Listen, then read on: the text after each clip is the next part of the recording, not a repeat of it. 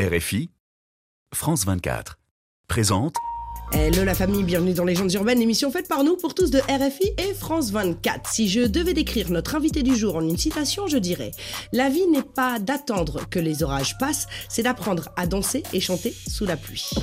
Quelle joie de recevoir à nouveau cette femme incroyable qui commence à bien connaître les studios de légendes urbaines. Et pour cause, son talent évident. Autant vous dire que... Tellement évident qu'à l'écoute de ces chansons, en préparant l'émission, je me suis surprise à être envahie d'une vague d'indignation, presque de révolte. À un moment donné, j'aimerais vraiment comprendre un jour pour quelles raisons valables et pragmatiques une artiste d'un tel niveau peut être autant sous-estimée et obligée de se battre en permanence. pour faire valoir son art. Notre hôte, que je nommerais, La est non seulement auteure, compositrice, musicienne, chanteuse, et top lineuse de l'ensemble de ses chansons. Mais en plus de cela, elle surfe aisément entre rap, pop, naija ou R&B, créant ainsi des titres qui te font.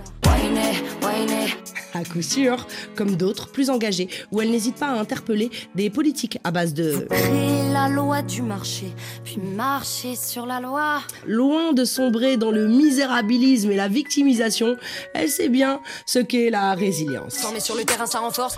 Forcément. Et même si larmes sous les ponts. Elle continue à rouler et délivrer notamment un nouveau projet nommé Ego qui va à coup sûr cartonner. Messieurs, dames, comme mes dires sont profondément honnêtes, mais je l'admets subjectif, j'aimerais vous rappeler qu'elle a collaboré entre autres avec Kerry James, Lino, Taiki, Attic, Thomas, Fianso, Kalash, Shaim, Canis, Yaro, cumulant ainsi en 7 ans de carrière 99 531 000 vues de ses clips. Écoutez bien, c'est- on est précis, hein, 531 000, mais je pense qu'à l'heure où on se parle, on est déjà à 533 000, peut-être même à 560 000, et 180 millions de streams. De quoi? Tout retourner, ouais. Et plus que ça, encore une fois, eh bien, pour notre plus grand plaisir, messieurs, dames, juste pour vous, la Miss Sheila ça Nous sommes transportés dans une autre dimension, dans un univers fait non seulement de paysages et de sons, mais aussi d'esprit. Bon, c'est le moment où il faut être attentif. Juliette Fievet et ses invités vont vous raconter leur légende. Leur légende urbaine. Six ans que je fais le tour de la ville. C'est plus du rap, c'est des tours de magie. On m'a dit vas-y, tout, tout va vite.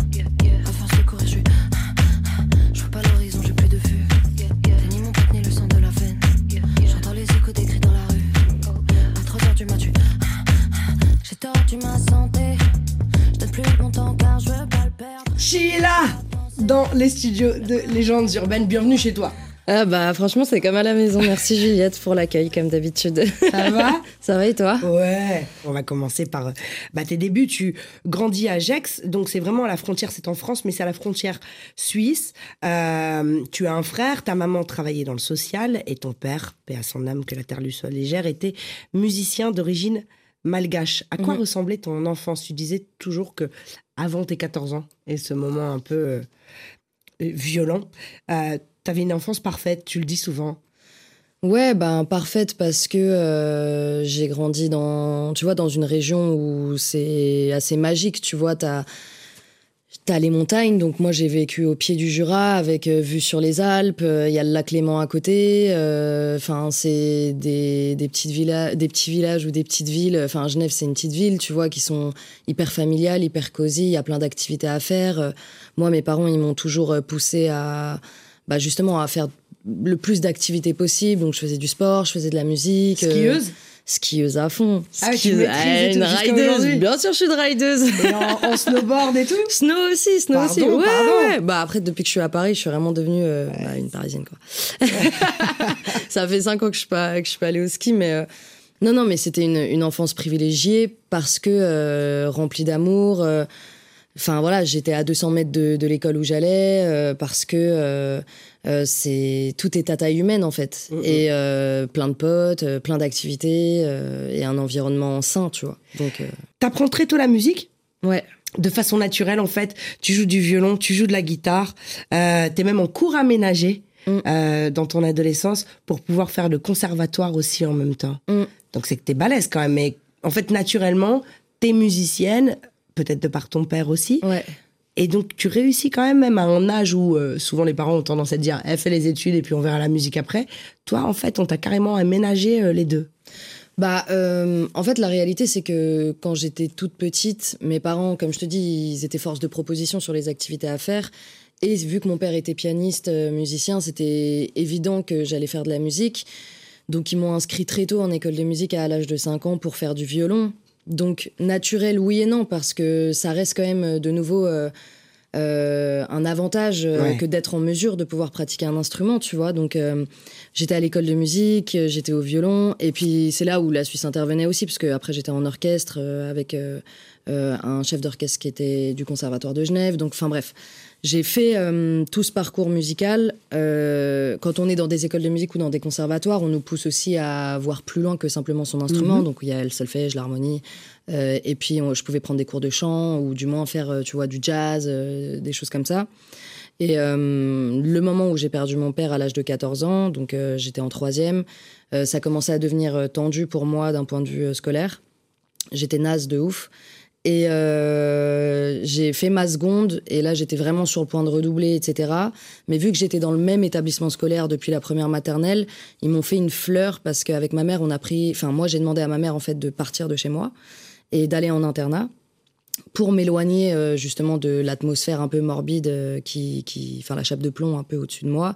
Et du coup, j'ai demandé à aller euh, euh, en internat à Annecy parce que ma mère avait trouvé justement ces horaires aménagés qui liaient la musique. Et donc c'était naturel, mais c'est pas forcément naturel que les parents nous encouragent, comme tu dis, à, aller dans cette voie. Mais vu que j'ai des parents qui sont hyper ouverts d'esprit, qui sont créatifs et qui sont des artistes dans l'âme, tu vois, euh, ça a été naturel pour ma mère de me dire bon là je vois que tu es en déperdition scolaire euh, qu'est-ce qui va faire en sorte que tu t'y rattaches? Et c'était la musique Tu parlais tout à l'heure de, de, de ton papa qui a disparu à 14 ans. Ta vie, Mm. c'est ta vie parfaite à Avrier. Ton papa est décédé. Ton frère a eu un accident euh, de Mm. moto, je crois, de vélo ouais de vélo. Ta maman a perdu son job. Et tout ton entourage me dit que c'est à ce moment-là où finalement, bah, Chila est devenu Chila en fait. T'as switché, t'étais révolté, t'as vécu une injustice ou en tout cas des drames que Mm. t'as considérés comme des injustices. Mm. Et c'est à ce moment-là où tu t'es engouffré dans le rap et que tu es devenue plus taciturne, peut-être moins ouverte et moins dans le monde des bisounours finalement. Et ça a déterminé euh, une partie de ta voix d'aujourd'hui. Ouais, après, tu vois, euh, je te. Je te. Enfin, j'ai eu euh, cette enfance que je qualifie euh, d'enfance euh, géniale, tu vois. Mais en fait, la réalité, c'est que moi, mon père, il a eu un premier cancer quand j'avais deux ans. Et du coup, c'était une enfance géniale parce que remplie d'amour, remplie d'activités, on manquait de Mhm. rien, etc.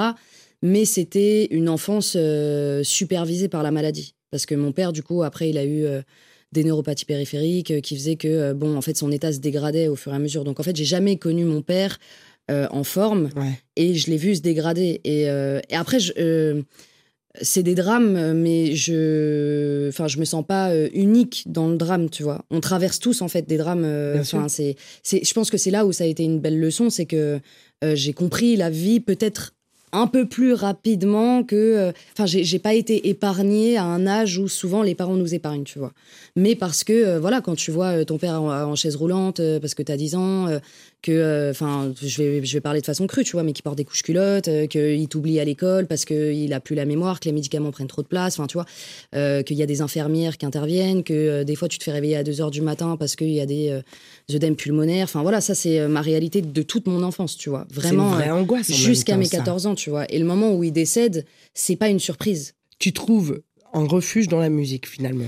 À la base, je trouve euh, un refuge dans la musique. euh, et euh, cette musique, euh, je sais pas vraiment vers quoi je vais me diriger là-dedans. En fait, la musique, elle, ça a toujours été un refuge, ça a toujours été mon, ma safe place, euh, comme avec les nouveaux termes qu'on emploie, tu vois.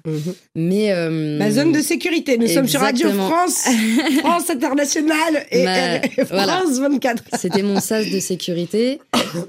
Et après, j'ai commencé à faire des covers. Enfin, je me cherchais, en fait. Je me suis cherchée gentiment.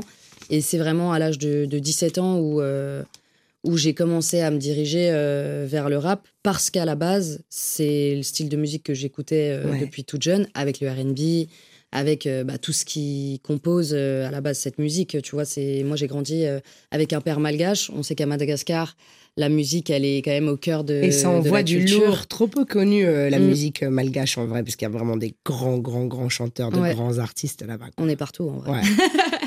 Mais du coup, Le chauvinisme. euh, c'est ça. Mais du coup, euh, voilà, j'avais grandi avec le reggae, avec le blues, avec le rock. Enfin, la force du métissage en fait, Mm. euh, d'une mère qui écoute de la variété française autant que du, du rock and roll, etc. Et la force de mon père qui était plutôt du côté blues, jazz, reggae, etc. Donc je me cherchais musicalement et le rap pour moi c'était la finalité en Mhm. fait. C'était un mix de tout ça.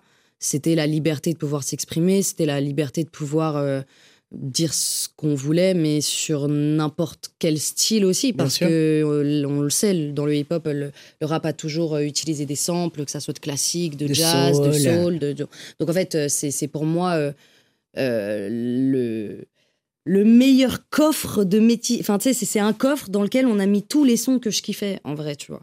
Mais à la base, quand je commence le rap, euh, j'arrive pas à intellectualiser tout ça. À la base, je suis juste à une soirée avec mes potes qui écrivent des textes Ouais, c'est ça ton et qui premier sont texte. en mode euh, wesh euh, nous on kiffe faire du rap euh, dans la voiture ou chez nous en soirée et moi je suis juste en mode ah vous faites genre vous êtes des rappeurs mais moi aussi je peux écrire des textes et je peux rapper et puis à la base c'est juste une petite guerre d'ego de eh, je peux faire avec vous et vous montrer que je suis plus forte que vous alors que j'ai jamais fait ça et, euh, et à la base ça part du- d'une bonne blague et euh, une bonne blague qui finit bien parce que au final je me dis ah ouais moi je veux chanter de la soul en anglais mais en fait je sais pas parler anglais et je me rends compte que la variété française ça me parle pas mais le rap ça me parle et, j'ai des choses à dire et je suis pas enfin pas tuba. je me trouve pas tuba ouais in fine euh, Big Flo bah ouais, Big Flo et Oli prennent mes contacts et ils me disent ouais t'inquiète on te tiendra au jus et tout. Moi je suis en mode c'est trop sympa, mais j'attends pas trop là-dessus tu vois. Bien sûr.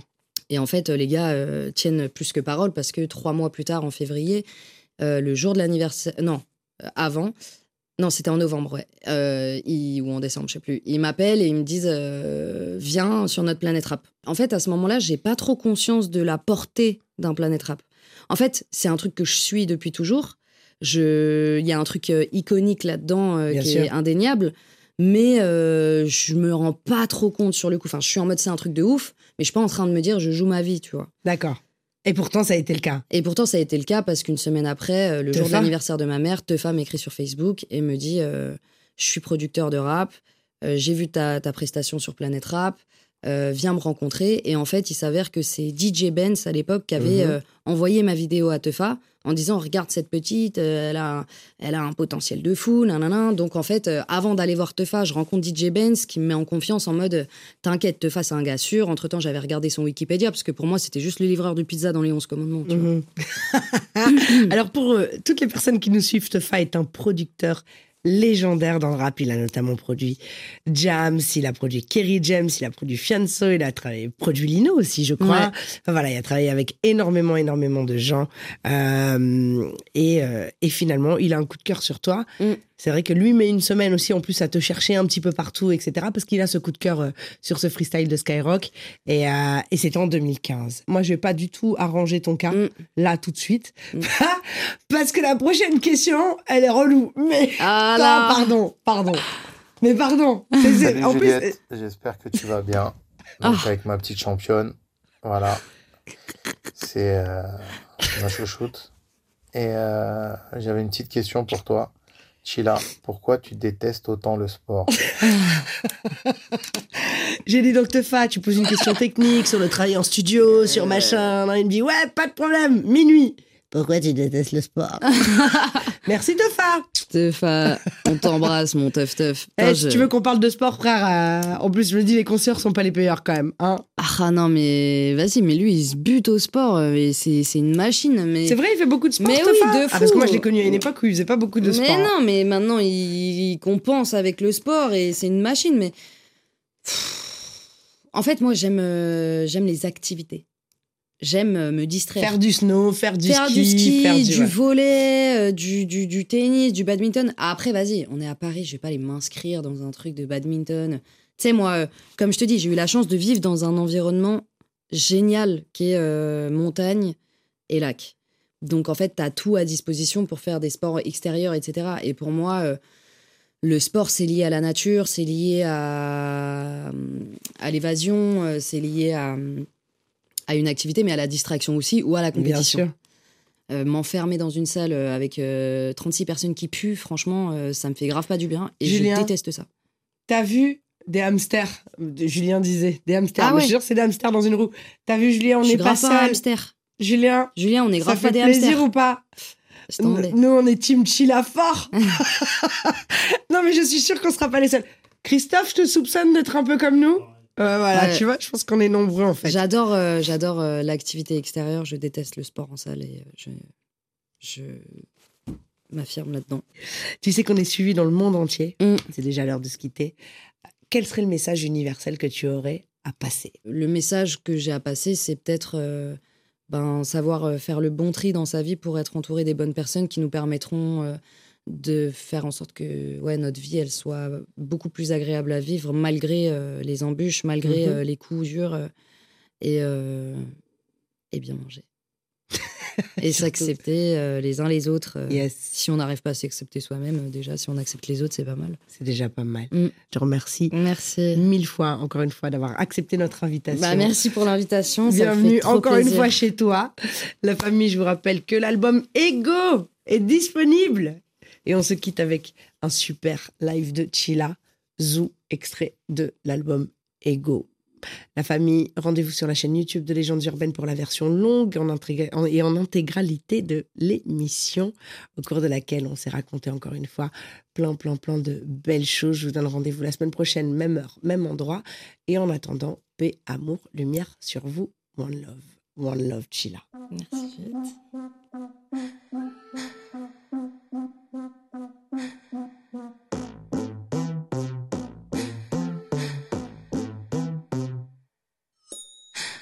Déjà plus de bif, c'est même pas métier. Je montre pas le string, donc je fais peu le stream. Le courrier, je l'empile, le repas, je l'empiffre. Genre, j'ai pas le style, je fais genre, c'est mon style. Quand je suis overbooké, souvent je fais la gueule. Quand je fais plus rien dans mes pensées, c'est la guerre. J'ai plus de tickets pour le métro, je fais la queue. J'arrive en retard, je fais genre qu'il y avait la grève. Des mauvaises habitudes, je suis grave accro au sucre. Faudrait que j'aille à la salle, mais je suis parti dans le sud. Je suis devenu taciturne, mais j'ai toujours l'attitude. Faut qu'ils se mettent à la page, faudrait qu'elle capitule. Je suis grave mauvaise humeur, je suis à Paris, c'est la mode. Ils sont pénibles, je suis à mort, faut que je m'exile de la zone.